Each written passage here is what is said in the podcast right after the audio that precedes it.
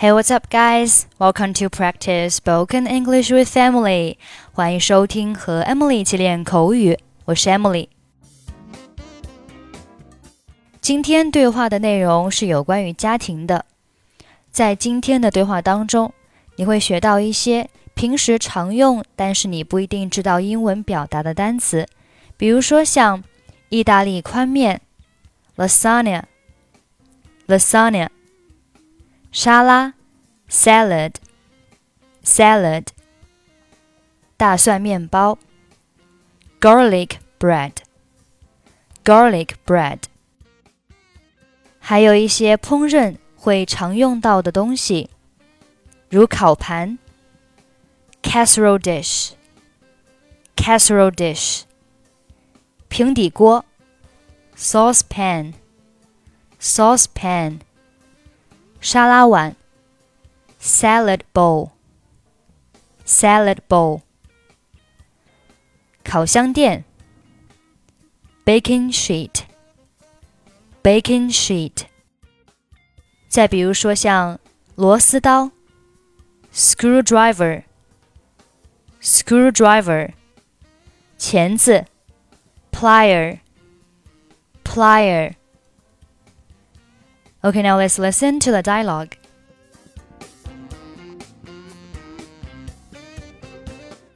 你女儿快回来了，我该准备晚饭去了。如果想看电视的话，你可以去电视机房看。我们刚买了一台新的电视，是液晶屏的。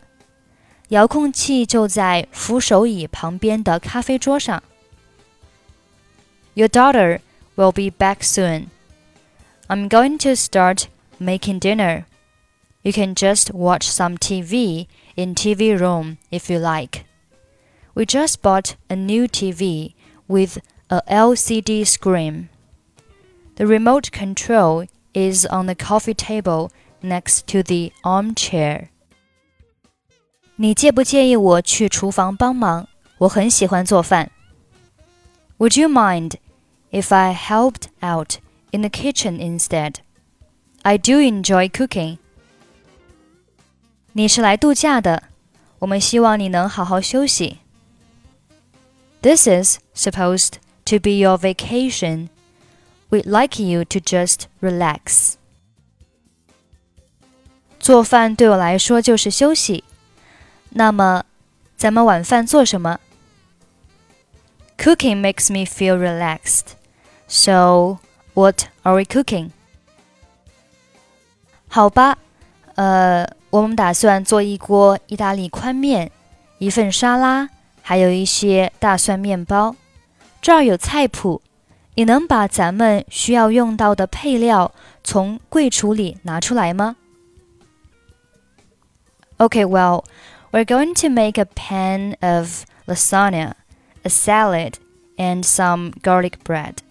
Here's the recipe.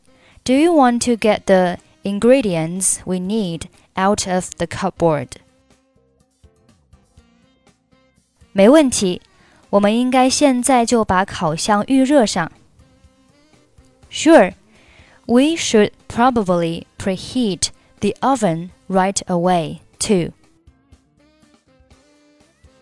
好主意，你可以把烤箱调到二百摄氏度。 That's a good idea. Can you set the oven to 200 degree Celsius? 做意大利宽面，这温度有点高了，我想调到一百八十度，这样我们才能把它从里面拿出来。That's a bit high for lasagna. I'll just set it at 180 degree and we can take it from there. 好的，我要拿一下烤盘、平底锅、沙拉碗和烤箱垫。Fine, I'll just get out the casserole dish, the saucepan, the salad bowl, and the baking sheet. 你知道的，这些我可以自己来。 你为什么不去找把螺丝刀和钳子，把吸尘器修修呢 You know, I could do this myself. Why don't you go get the screwdriver and the pliers and go fix the vacuum cleaner so it works better? 我觉得它没有坏呀。I don't think it's broken. 如果它没坏的话，你可是得好好学学 怎么能充分发挥吸尘器的用途了，因为看起来你们家已经好久没有吸尘过了。Well, if it's not broken, then you need to learn how to vacuum better, because it doesn't look like you've vacuumed for ages. 好吧，我去弄吸尘器。如果你需要帮忙，就叫我。Fine, I'll go vacuum. Let me know if you need any other help.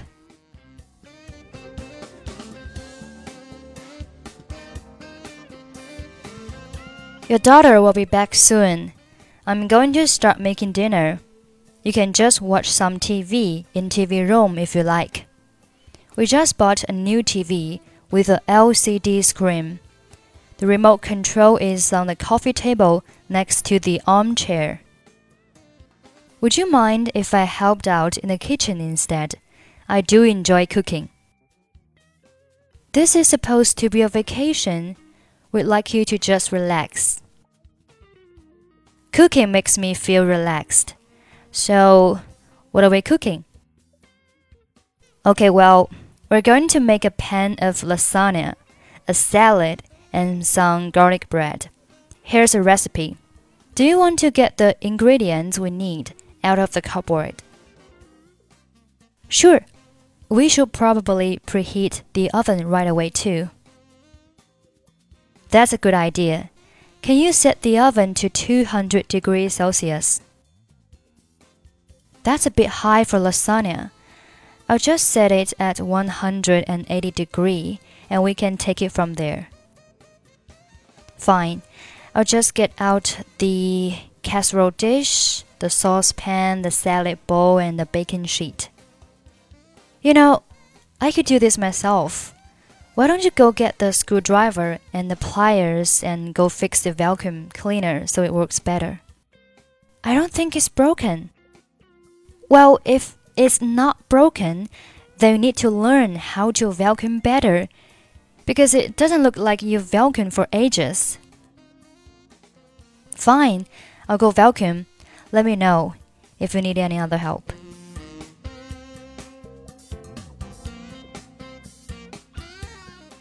Okay, that's pretty much for today. 如果您想参与本期节目的跟读版本以及语音打分，欢迎您关注我们的微信公众号“英语主播 Emily”。在公众号里回复“节目”两个字就可以加入。I'm Emily. I'll see you next time. Bye bye.